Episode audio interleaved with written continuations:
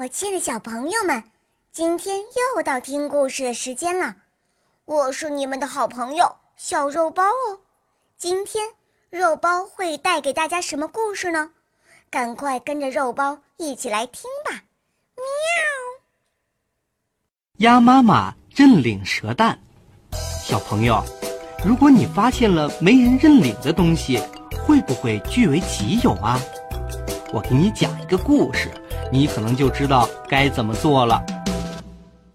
小猫到河边去钓鱼，在路上，他们看到一个圆溜溜的蛋，他想肯定是哪个粗心的妈妈丢的，于是他去附近找妈妈们。鹅妈妈说：“我的蛋比这颗蛋大两倍，这蛋不是我的。”鸡妈妈知道了，连忙回家数了数自己窝里的蛋。发现一个也不少，就说：“这蛋不是我的。”鸭妈妈听说了这个事情，她想，反正没有人领这个蛋，我把它拿回来，将来还可以多一个孩子呢。于是她找到小猫，对它说：“小猫弟弟，这蛋是我不小心丢的，请你把它还给我吧。”小猫弟弟把蛋交给了鸭妈妈。